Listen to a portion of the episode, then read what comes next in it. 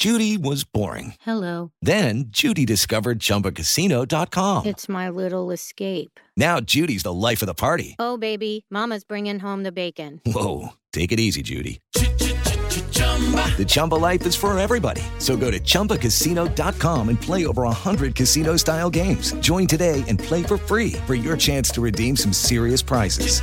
chumba ChumbaCasino.com. No purchase necessary. Void where prohibited by law. 18 plus terms and conditions apply. See website for details.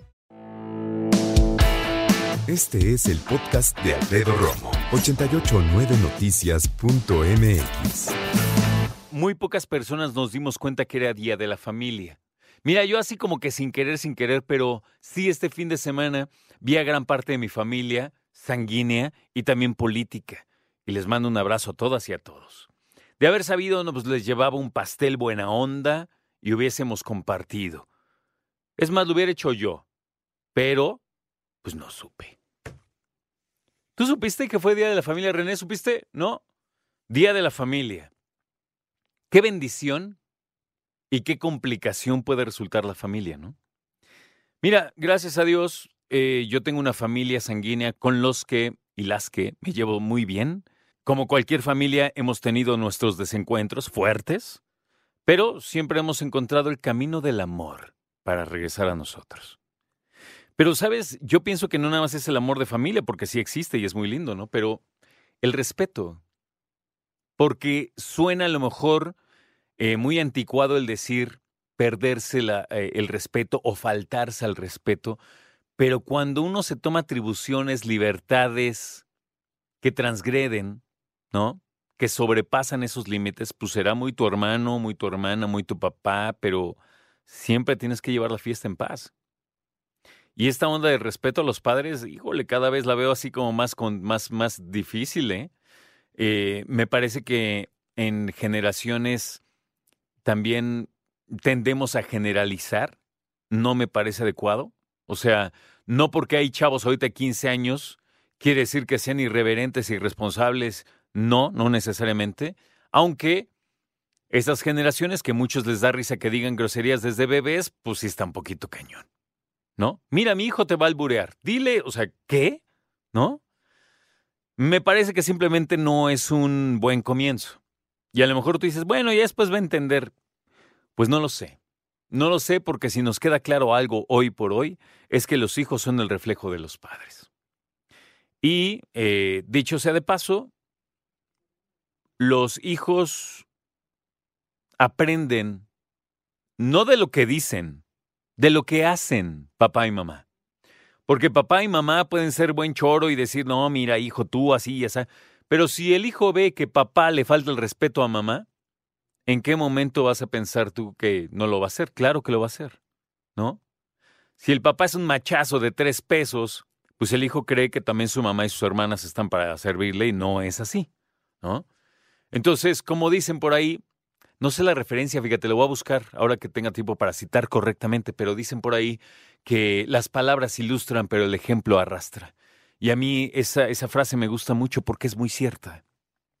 Entonces, hoy que estamos hablando, que estamos recordando el Día de la Familia que fue ayer, ¿cómo te llevas con tu familia? ¿Cómo van?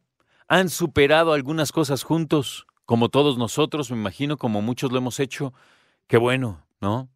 Eh, ¿En qué se basa ese amor en la familia?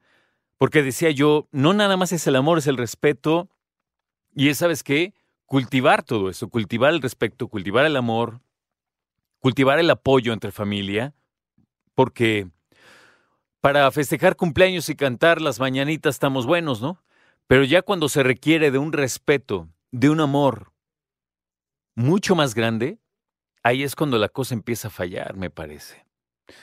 ¿A qué me refiero? A que cuando la cosa se pone difícil, delicada, cuando se requiere de mayor paciencia, de mayor respeto, de mayor nivel de diálogo, es cuando muchas familias terminan quebrándose, fija. La verdad terminan quebrándose y cuando alguien no puede aceptar las cosas, cuando alguien no tiene la inteligencia emocional, incluso intelectual, de afrontar ciertas cosas, es cuando vienen las broncas.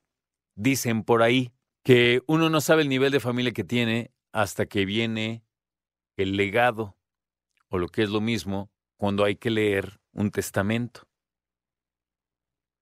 Y entonces, muchos saben a qué me refiero cuando hay un testamento de por medio, una propiedad de por medio, cualquier cosita. Y, ojo, ¿eh?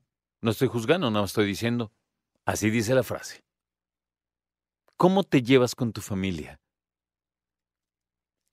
A veces pienso que como familia tiene etapas en términos de la relación. Cuando eres niño con tus hermanos o tus hermanas, es padrísimo porque todos juegan juntos, ¿no? O jugamos juntos. Sí, pero también hay cierta edad en la que tienes la mira muy corta porque eres un niño. Y entonces no sabes resolver cosas y ¿qué haces? Pegas. ¿Qué haces? Empujas. ¿Qué haces? Lloras. O algo parecido. O haces berrinche. Porque te cuesta trabajo comunicarte o porque no te han enseñado a comunicar lo que sientes o lo que necesitas. Entonces, esa es una etapa en que como familia y como hermanos y hermanas puede, reitero, no todo les pasa, pero puede que sea difícil.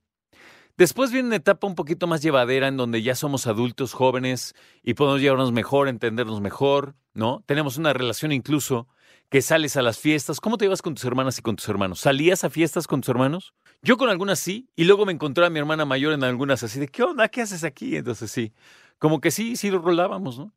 Pero después vienen otras dinámicas cuando cada quien tiene su familia. Y además de tener una pareja, tiene unos hijos, y entonces se gesta otra dinámica. Creo que la relación en familia tiene etapas. ¿Cómo estás con tu familia? Escucha a Alfredo Romo donde quieras. Cuando quieras. El podcast de Alfredo Romo en 889noticias.mx.